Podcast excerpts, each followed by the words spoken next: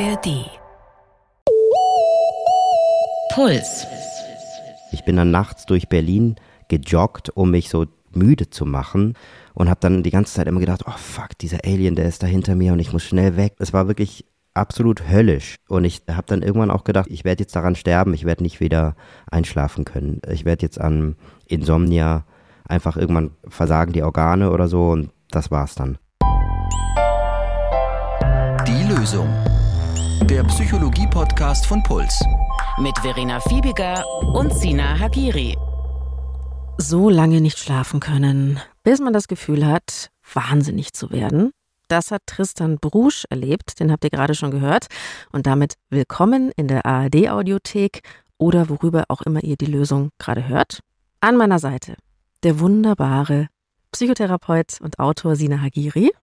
Und an meiner Seite die großartige Journalistin und Moderatorin Verena Fiebiger. Hallo Fibi und hallo auch an euch. Schön, dass ihr dabei seid. Ähm, wir haben ja schon mal eine Folge zum Thema Schlafen gemacht. Da ging es um chronische Ein- und Durchschlafprobleme.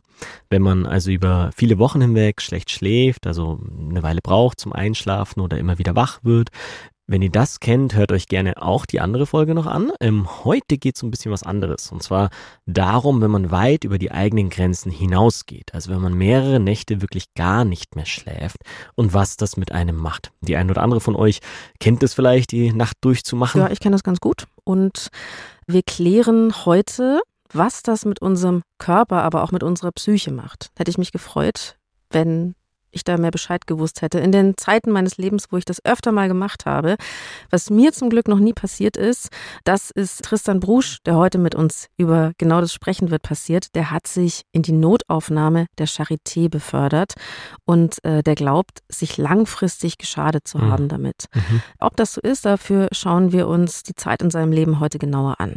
Und für alle, die Tristan Bruschs Musik der ist nämlich Künstler und Musiker, noch nicht gehört haben. Jetzt ist es soweit. Er hat wieder ein ganz wunderbares, ein fantastisches Album aufgenommen. Am Wahn heißt's. Und ich empfehle das hiermit wärmstens. Unsere Liebe, eine Manege. Die Erwartung an den Hauptdeck schraubt sich in die Höhe. Du möchtest Liebe, ich will sie dir geben. Ein Ausschnitt aus Mirage ist das.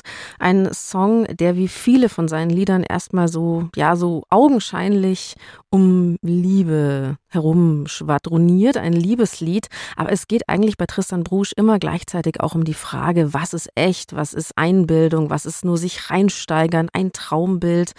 Und es geht ihm immer auch um die Zustände der Transzendenz in der Musik, so hat er es genannt, einen Zustand, den er schon in seinem Elternhaus kennengelernt hat. Das ist ein Künstlerelternhaus. Tristans Mutter ist Pianistin, der Vater Violinist und das stundenlange Üben von sehr schwerer, von komplexer Musik, das hat sich ihm so richtig eingebrannt. Dieses sich krass vertiefen in Musik ist das so das Normalste der Welt für mich, weil meine Eltern sind oder waren beide klassische Musiker. Und da ist es normal, dass man jeden Tag stundenlang übt. Das hat so eine Mischung aus Langeweile, Meditation und unglaubliche emotionale Vertiefung trotzdem auch so, dass man, wenn man stundenlang was sehr Schweres übt, das ist einfach sehr, sehr anstrengend auf verschiedene Arten, aber es hat, man kommt da so dann auch so raus wie aus einem Gottesdienst oder so. Man fühlt sich irgendwie danach so sauber. Oder wenn man Yoga gemacht hat oder so. Ich finde, das sind alles eigentlich vergleichbare Erfahrungen. Genau, da habe ich meine Liebe zur Musik gelernt durch meine Eltern. Ich hoffe, ich kann euch da so ein bisschen mitnehmen gerade und dich auch, Sina. Also weil ich bin, bin wirklich fasziniert. Du bist großer davon. Fan. Ich bin ein Riesenfan. Ja, ja okay, okay. Können, können wir bin, das sagen? ja, sagen, ich bin, ich bin einer von diesen irren Superfans. ähm, ich finde ihn wirklich ganz, ganz großartig. Habe auch natürlich auch schon Konzerte von ihm gesehen und ich äh, habe mich sehr gefreut, einfach mit ihm zu sprechen und mir das so erklären zu lassen, mhm. wie er Musik herstellt. Und er hat gesagt, es ist so einen kreativen Kanal haben, den man aber erstmal öffnen muss. Also er braucht so eine spirituelle Öffnung dafür. Und dass die Musik für ihn das möglich macht, was Transzendentes im Leben zu haben. Also so was zwischen dem ist, was ganz klar ist und dem, was vielleicht nicht so klar ist. Mhm. Und er kommt beim Komponieren und Musikmachen immer in so einen Zustand. Und ich muss sagen, ich habe immer so ein bisschen ans Drogennehmen gedacht beim weggehen, feiern, Festivals, tanzen. Also das kennen vielleicht auch manche von euch, die jetzt nicht Künstler sind oder Musiker und Musikerinnen, dass man zum Beispiel eben mit Substanzen auf Musikfestivals sich in bestimmte Sphären so hineinbringen kann. Und das ist bei ihm eben so ganz ohne Pillen, sag ich mal. Wieder eine Nacht, lang wie meine Straße, durch die ich geh mit Steinchen im Schuh. Ach, ich trete Tetrapacks, damit ich mich nicht frag, was du gerade machst. Wieder eine Nacht. Ist das nicht wunderschön? Und äh, bei Tristan kommt dann auch noch im Leben so ein Gefühl von Heimatlosigkeit dazu. Also der hat die ersten Lebensjahre viel auf Tournee mit den Eltern verbracht, schlafen im Wohnwagen, hat gemeint, sie haben immer so Haustausch in Dänemark gemacht.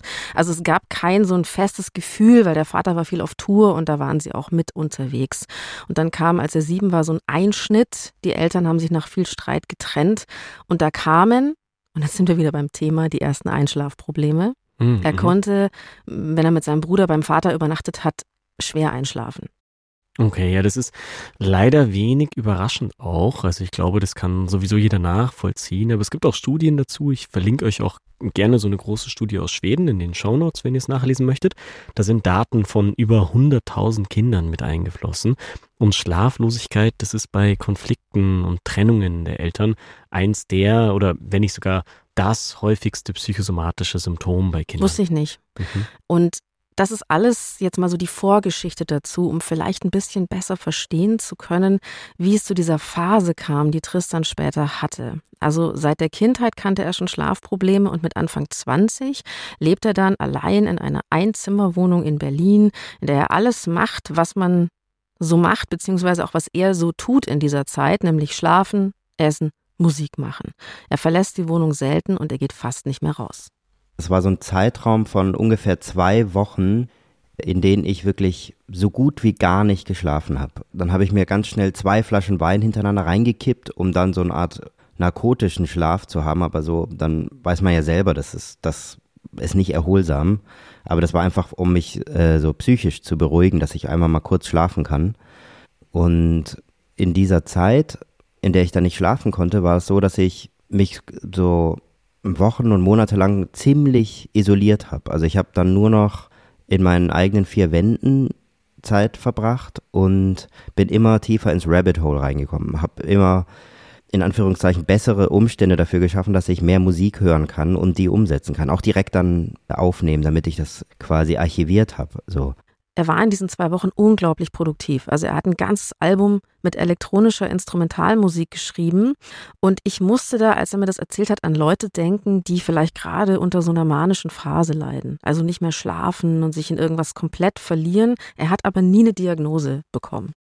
Mhm, ja, aber ich finde, also du hast schon recht. Also jetzt, wo er das selbst nochmal erzählt hat, in dem Ausmaß, das ich jetzt am Anfang nicht so verstanden hatte, musste ich tatsächlich an dasselbe denken. Das ist ein typisches Erleben oder ein typisches Symptom bei manischen Phasen, dass man so das Gefühl hat, kaum mehr Schlaf zu brauchen auch, dass man immer Energie hat, dass man ganz viele neue Ideen hat, so einen Tatendrang und auch ein großes Selbstbewusstsein. Und natürlich kann man das jetzt nicht rückblickend diagnostizieren und aus der Ferne sowieso nicht, aber ich wollte dir jetzt nur zustimmen, Phoebe, dass ich da, mich erinnert es auch daran, aber um das nicht ganz so stehen zu lassen, einfach nur tatsächlich manische Phasen, das will ich nicht verharmlosen, die gehen oft wirklich sehr schlecht aus. Das ist nichts harmloses, mal da ist und mal passiert, sondern die Leute verhalten sich sehr risikofreudig auch. Da entstehen krasse finanzielle oder rechtliche Probleme, da verlieren Leute ihre Arbeitsplätze, die persönlichen Beziehungen gehen kaputt und manchmal kann so eine Manie auch bis in eine wahnhafte Symptomatik abgleiten. An was ich auch denken musste, und vielleicht kennt ihr das aus einer bestimmten Zeit eures Lebens auch, dass man extreme Gefühle hat. Also, dass es so eine Zeit lang irgendwie alles alles wird irgendwie sehr stark wahrgenommen. Vielleicht zeigt sich das dann in so einem ungesunden Lebenswandel. Ich habe das immer so ein bisschen, hm, ja, Wachsein zur blauen Stunde genannt. Zur blauen Stunde? Ja, das Was? fand ich wahnsinnig romantisch mal. Okay, was, was meinst du dann? Also man, man nennt es im Film, es ist so ein Ausdruck dafür, da kannst du filmen ohne Licht, ohne Künstliches. Ah, Da ist der Himmel genauso hell, dass das geht und das ist äh, in der Dämmerung, morgens wie abends. Ich fand immer die Morgendämmerung natürlich die interessantere. Und es ist aber, glaube ich, auch so die, diese Feierstunde, wo du entweder du kommst aus dem Club oder du bist da noch mittendrin und euphorisierte Menschen verschmelzen mit dem Universum und haben sich wahnsinnig lieb. Okay, okay. Also, okay, du meinst also nicht mitten in der Nacht, sondern schon am nächsten Morgen, in der Dämmerung, wenn es eigentlich schon der nächste Tag ist. Genau, also so dieses Durchmachen und äh, vielleicht auch, wenn man jetzt nicht gerne feiern geht, schreiben dort Menschen auch ihre Abschlussarbeiten oder Mhm, denken, mhm. sie sind da besonders kreativ. Also ich habe das eine Zeit lang gemacht, dass ich viel nachts wach war und irgendwann Schwierigkeiten hatte, runterzukommen. So einen normalen sieben bis acht Stunden Schlaf, der um 10 Uhr abends beginnt, nach Tatort 10 oder so. Ja, nach 22 Okay, ja. Uhr legt man sich ins Bett. Okay, das macht man so nochmal. In meiner idealen Vorstellung von Okay, ja. ein ja, ja, guter ja. Bürger sein, eine Und das Bürgerin ging, das sein. ging dann nicht mehr. nee, es war schwierig. Okay. Tristan war ja Anfang 20 und ich muss auch sagen, es ist schon so ein bisschen her, dass ich ausprobiert habe, wie lange kann ich eigentlich wach sein, so wie lange kann man das durchziehen. Ist vielleicht auch einfach möglich, weil der Körper, wenn man jung ist, ist das alles machbar irgendwie, weil man vielleicht auch noch keinen jahrelangen Schlafmangel hatte und wir haben da ja auch nicht die Erfahrung, wie fühlt sich das an, wenn ich richtig kaputt bin oder nicht mehr kann. Also ich versuche mir nur zu erklären, wieso machen wir das in bestimmten Phasen unseres Lebens und ich hatte aber auch oft das Gefühl, das Schöne daran ist, oder warum ich es gemacht habe, ist die Euphorie irgendwann. Also, dass es irgendwann ganz schön ist. So, man ist eigentlich hundemüde und plötzlich ist nochmal so voll der Drive da. Ja, also da in der Früh. Ja. Okay, ja, Schlafmangel kann sich auch ganz angenehm anfühlen. Also ein bisschen so wie beschwipst sein. Es ist auch so, wenn du die ganze Nacht nicht schläfst, hast du am nächsten Tag, äh, deine Reaktionsfähigkeit ist so herabgesetzt wie bei 0,8 Promille, also ziemlich stark. Deswegen sollte man da auch definitiv nicht Auto fahren. Aber so ein bisschen so eine paradoxe Sache. Du hast eben diese Euphorie angesprochen, die ist nämlich kein Zufall. Schlafentzug, wenn man wirklich die ganze Nacht gar keine Sekunde schläft, löst tatsächlich biologisch äh, für eine kurze Zeit eine positive Empfindung im Körper aus. Und so eine Art natürliches High, das was du Euphorie genannt hast. Und das nutzen wir in der Psychotherapie sogar. Ja, das wird sogar äh, Ah, ja, ja, ja, das gibt tatsächlich Werkzeuge dafür. Wenn ich da kurz ähm, einen kleinen Ausflug machen darf in die therapeutische Praxis. bitte, Ähm, ich bitte Sie. Man, Machen Sie. danke, danke, Phoebe. Man benutzt den Effekt manchmal bei Menschen mit sehr hartnäckigen chronischen Depressionen. Mhm. Ja? Also da wird dann in der Klinik ein betreuter Schlafentzug durchgeführt. Das heißt, da finden dann Nachtwanderungen statt oder man kocht mit anderen und spielt Ping-Pong und solche Aktivitäten, um am nächsten Morgen, das passiert dann irgendwann vormittags oder in der Früh, dieses Körperhigh zu aktivieren. Die Leute werden dann irgendwann recht verlässlich, gut gelaunt, lustig, albern oder sogar euphorisiert, so wie du das gesagt hast. Und dieser Effekt, der ist so stark, dass er eben sogar bei schon sehr lange depressiven Personen relativ verlässlich eintritt. Nicht bei allen, aber bei vielen. Also selbst da geht es noch und das heißt, selbstverständlich hat es dann auch bei dir funktioniert. Ich will aber schon auch dazu sagen, damit das nicht falsch verstanden wird, dieser Schlafentzug, das ist keine Therapie. Das ist nicht eine Therapieform. Das Da geht es dann eigentlich nur darum, dass die Menschen mal wieder ein schönes Gefühl haben. Also wir therapieren nicht Depressionen mit Hardcore-Schlafentzug, sondern es geht um dieses High, das die Menschen schon lange nicht mehr gefühlt Quasi, haben. genau, ja, hast du, hast du genau recht. Also es geht darum, dass diese Leute dann schon sehr, sehr lange überhaupt keine positiven Emotionen mehr empfunden haben. Und das kann dann so ein negativer Teufelskreis sein, dass sie dann die Hoffnung verlieren, dass es überhaupt noch geht. Die denken dann, vielleicht kann das mein Körper gar nicht mehr, vielleicht kann der keine Hormone mehr produzieren, die, die Glück empfinden und verlieren dann die Hoffnung und das ist dann natürlich die Therapiemotivation sinkt dann. Und durch so eine Intervention können sie dann einmalig wieder gute Gefühle haben und das nimmt man dann mit und versucht darüber dann die eigentliche Therapie wieder fortzusetzen und dafür eine Motivation mitzunehmen. Ich bin schon wieder ganz wild am Spekulieren gerade innerlich, weil mir gerade ganz viele Freunde und Freundinnen einfallen, wo ich mir immer denke, so okay, die vielleicht machen die das einfach so intuitiv gegen die trübe Stimmung. Manchmal so lange, lange wach sein, das irgendwie so absichtlich herbeiführen vielleicht, also so Schlafmangel, Mhm. bilde ich mir einfach gerade ein. Tristan macht es äh, übrigens immer noch einmal im Monat, dass Ja. er äh, durchmacht. Ja, das ist jetzt mal so meine Hypothese. Okay. Menschen machen absichtlich ein Körperhigh. Ja. Ohne Substanzen wohlgemerkt, weil die können ja Ja. wieder das Gegenteil bewirken. Nee, interessant, interessant, kann, kann sein. Ich, also ich würde jetzt niemandem die Absicht hinterstellen, dass sie das strategisch planen. Also heute Nacht werde ich wieder nicht schlafen, damit ich in der Früh dieses Körperhigh bekomme. Nee, Ähm, mit Sicherheit nicht. Genau, Quatsch. aber, aber das ist irgendwo eine Rolle spielt, das ist vielleicht unterbewusst irgendwo eine Rolle spielt, dass, dass die Psyche diese Gewohnheit aufrechterhält und man das nicht loslässt, das ab und zu noch zu machen, weil es ja dann wieder belohnt wird am nächsten Morgen, kann ich mir durchaus vorstellen, ja, gute Hypothese, wieso nicht? Tristan hat in dieser extremen Phase keinen Unterschied mehr zwischen Tag und Nacht gemacht. Immer nur so maximal kurz pennen und äh, dann wieder an die Instrumente ran. Und äh, dann ist die Situation irgendwann gekippt. Diese Idee, ich kann nicht mehr einschlafen, war einfach so beängstigend für mich, dass es dann, glaube ich, die Angst vor der Angst eigentlich war, die mich vom Einschlafen hat abgebracht. Und äh, das ging dann auch ziemlich schnell in steilen Spiralen nach unten, dass ich wirklich richtig Panik bekommen habe. Ich hatte Panikattacken. Und wenn man ein, zwei Nächte nicht schläft, das kennen wir ja wahrscheinlich alle so, das ist nochmal ein himmelweiter Unterschied zu, wenn man drei, vier, fünf Tage nicht schläft. Das hat mich wirklich komplett umgehauen, dass alles, was ich dachte, was meine Persönlichkeit ist, was mich als Menschen, als Tristan ausmacht, war weg, nachdem ich drei, vier, fünf Tage nicht geschlafen habe.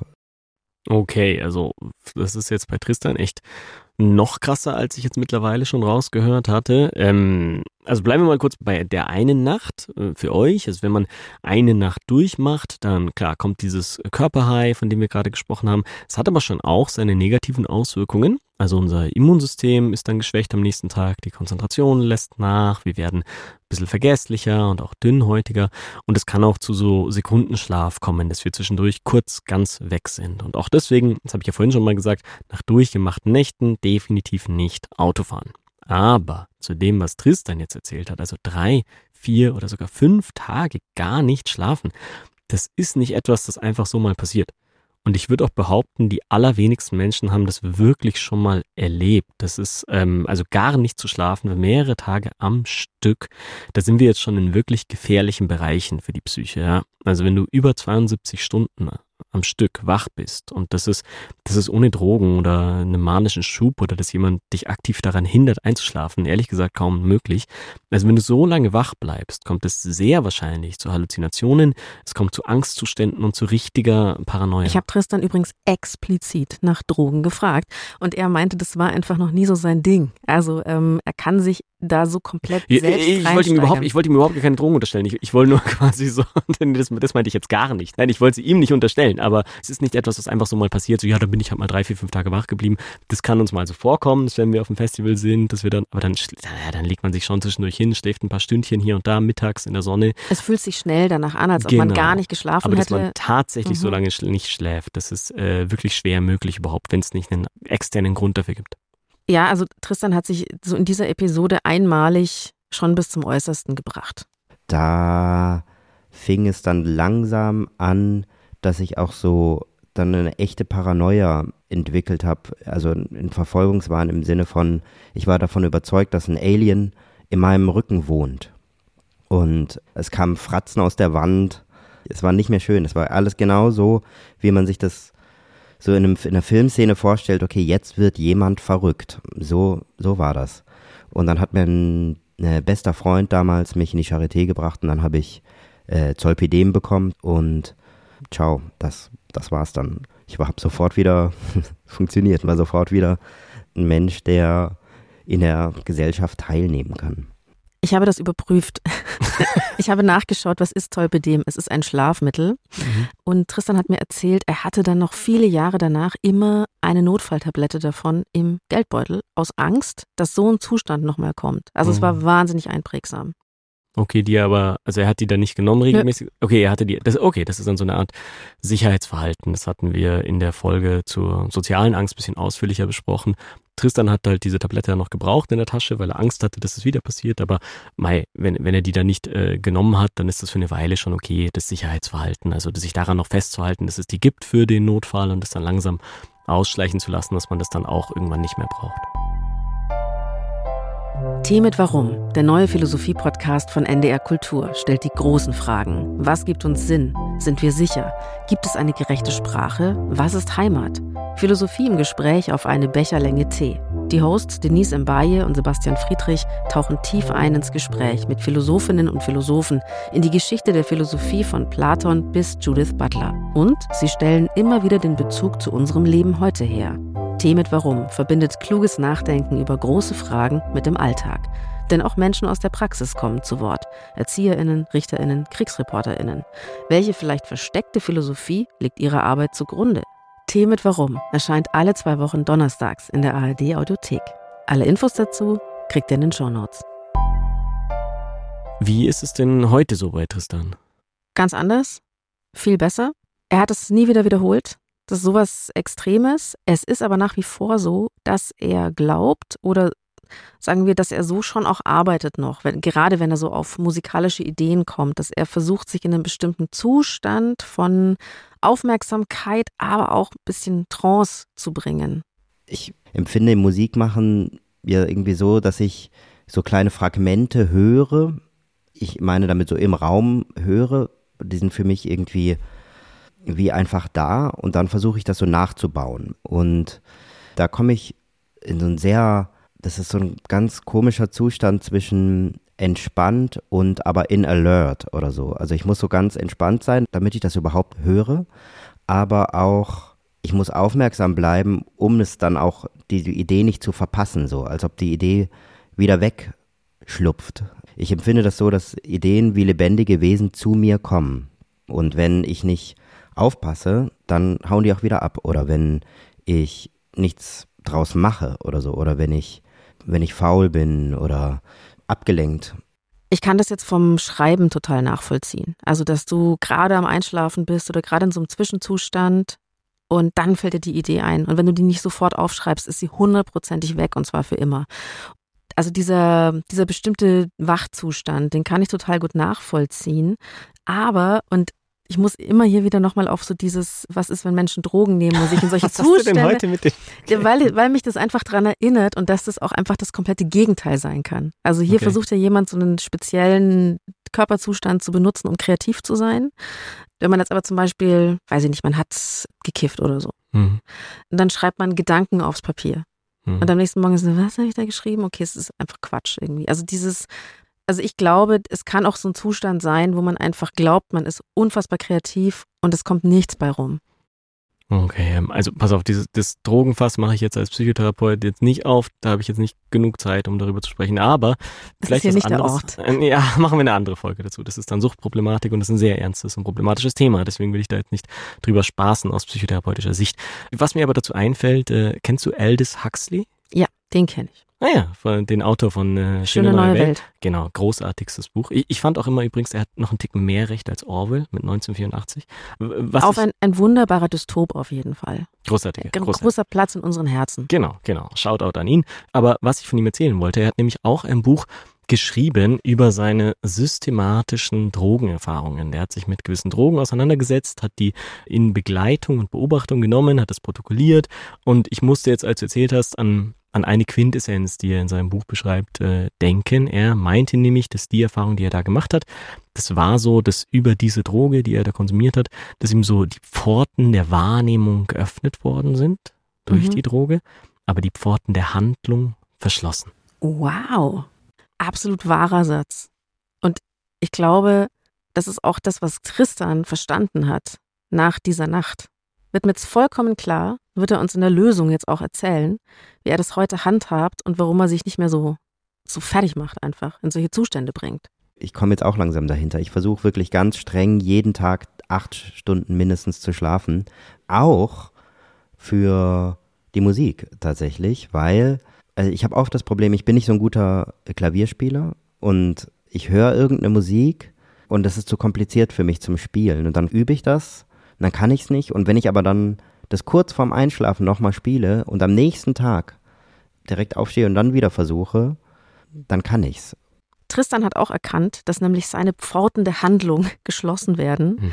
wenn er zu fertig ist oder durch den Wind oder irgendwann Aliens sieht. Also er kann dann die Musik nicht fertig machen, nicht aufnehmen. Und die es ihm eigentlich geht. Ne? Ja, also die romantische Vorstellung von, ich mache mich einfach so lange fertig, äh, wie es nur irgendwie geht und dann kommt ein Album nach dem anderen raus das ist einfach nicht realistisch. Und ähm, klar, viele von euch, die vielleicht einfach immer weniger als acht Stunden schlafen, denken sich, okay, acht Stunden ist ganz schön herausfordernd, so lange zu pennen. Aber ganz ehrlich, wenn man so richtig schön ausschläft, also oder einfach dann, es ist nicht mal ausschlafen, ich glaube, es ist ein Wachwerden, bevor der Wecker klingelt. Das sind acht Stunden. Hervorragend. Das möchte ich jetzt auch machen. Es gibt natürlich auch einen Grund, wieso Tristan das versucht, so durchzuziehen, weil er nämlich wirklich versucht, so den Schlaf zu monitoren weil er auch ein bisschen Angst hat, dass das so irreparabel ist, was er sich dazugefügt hat. Also dass dieses vor allem Einschlafen fällt ihm immer wieder schwer. Also dass das Thema einfach noch da ist. Ach so, also dass er jetzt, ähm, weil ihm das einmal so extrem passiert ist, dass sein Schlaf jetzt für immer. Ja, kann man sich wäre. ruinieren. Boah, das, also das sehe ich jetzt, da würde ich die, die Angst ein bisschen auffangen wollen. Also ich glaube nicht, dass er sich da was Permanentes angetan hat. Also er hatte jetzt ein quasi, ich nenne es jetzt leicht traumatisches Ereignis in Bezug auf Schlaf, ja, also fünf Tage nicht schlafen und dann eben, ja, Wahnvorstellungen, Charité, Einweisungen, Tabletten etc., das ist halt furchtbar und deswegen ist es nachvollziehbar, dass das Thema Schlaf für ihn jetzt eine ganze Weile lang auch noch etwas Bedrohliches im Hintergrund hat, ja. Ähm, aber das, das würde ich jetzt eher eine psychische Vorbelastung nennen und nicht eine biologische Zerstörung irgendeiner Funktion in seinem Hirn, die den Schlaf jetzt nicht mehr möglich macht. Das wäre jetzt, wenn man das immer mit Substanzen putscht, wahrscheinlich ein bisschen anders. Da müsste sich Dinge erst erholen vielleicht. Da, da könnte es noch Aber schwieriger da sein. gehen wir jetzt im Detail nicht drauf ein. Nee, tun wir nicht. Ähm, was ich vielleicht noch dazu erzählen kann, ich habe einige sehr viel ältere Patienten, Patientinnen als Tristan schon gehabt, die jetzt im fortgeschrittenen Alter wegen was völlig anderem bei mir sind, die aber irgendwann in ihrer Vergangenheit, äh, vielleicht in ihren Zwanzigern, durchaus mal solche extremen Probleme mit einem bestimmten Thema hatten. Ja, also der Schlaf, aber es kann auch das Essen sein, es kann Tinnitus sein, es kann Angstprobleme sein, es kann Suchtproblematiken sein. Und wenn sie diese Probleme dann in den Griff bekommen haben, ist es natürlich noch Jahre oder sogar Jahrzehnte lang immer noch so eine Sorge im Hintergrund, die, die einen vorsichtig macht. Und das ist ja auch gut so, weil es einen dazu motiviert und dabei ähm, unterstützt, auf sich aufzupassen, ja. Aber bei fast allen von denen ist das Thema dann irgendwann immer kleiner geworden und so weit in den Hintergrund gerückt, dass sie es gar nicht mehr so präsent haben. Und wenn sie dann jetzt bei mir sind, wegen einem anderen Thema, dann sagen sie nicht, hallo, ich bin jemand mit Schlafproblemen, ja, sondern das ist schon so weit weg, dass sie das gar nicht mehr mit sich identifizieren. Und erst wenn ich dann eine ausführliche Anamnese mache, also mhm. in die Biografie reinfrage, dann kommen wir drauf und dann sagen sie vielleicht, ah ja, in meinen 20ern hatte ich starke Schlafprobleme und das hat sich vielleicht auch bis in die 30er so reingezogen, aber mittlerweile, äh, vielleicht schlafe ich ab und zu eine Nacht schlecht, aber ich habe keine Schlafprobleme mehr. Es belastet mich nicht mehr. Also auch bei Tristan, glaube ich, wird er dazu kommen, dass Schlaf für ihn kein belastendes Thema mehr ist. Das nehmen wir jetzt mal als Voraussage. Finde ich gut. Also ja, das wird ihn vielleicht freuen, dass hoffentlich, hoffentlich. du ihm eine gute Prognose ausstellst. Äh, ja. Dann ganz, ganz herzlichen Dank an Tristan Brusch, dass er uns seine Geschichte erzählt hat. Seine neue Platte heißt Am Wahn ich empfehle aber auch Am Rest, Das Paradies und alle EPs. Und ich empfehle natürlich auch ihn live zu sehen. Er geht auf eine ganz besondere Herbsttour mit besonders schönen Theaterlocations und er supportet übrigens Schmidt, der auch schon in der Lösung war. Aha, Lösungsduo. Schön. Die sind, äh, aber ich glaube, das ist ausverkauft. Hm. Naja, also auf jeden Fall im Herbst gibt es noch Karten und ihr wisst, wo man sowas kaufen kann. Danke fürs Zuhören. Ja, und danke dir, Phoebe, auch für die Empfehlung. Du hast mich tatsächlich, ich gebe es jetzt zu am Schluss, auch ein bisschen zum Fan gemacht. Zum Superfan. Genau. Also auch äh, von mir danke an Tristan und danke an euch fürs Zuhören. Wenn ihr Fragen zu dieser Folge habt, dann äh, schickt uns einfach eine E-Mail an die.loesung.deinpuls.de. Ihr könnt uns auch sehr gerne eure Themen oder eure eigene Geschichte per Sprachnachricht schicken und zwar im Messenger eurer Wahl an die 0173 45 22 100. Das ist unsere neue Nummer. Und ihr könnt uns natürlich in der App der ARD Audiothek hören oder überall, wo es Podcasts gibt. Und falls es in eurer Podcast-App, wo ihr uns hört, eine Kommentarfunktion gibt, dann könnt ihr uns da auch gerne einen freundlichen Kommentar hinterlassen. Die Redaktion hatten Alexander Loos und Marion Lichtenauer. Produktion Johanna Gutzig. Sounddesign Benedikt Wiesmeier und Enno Rangnick. Grafik Max Hofstetter, Lea Tanzer, Veronika Grenzebach und Christopher Roos von Rosen. Es gibt nicht die Lösung. Aber jeder Schritt zählt. Puls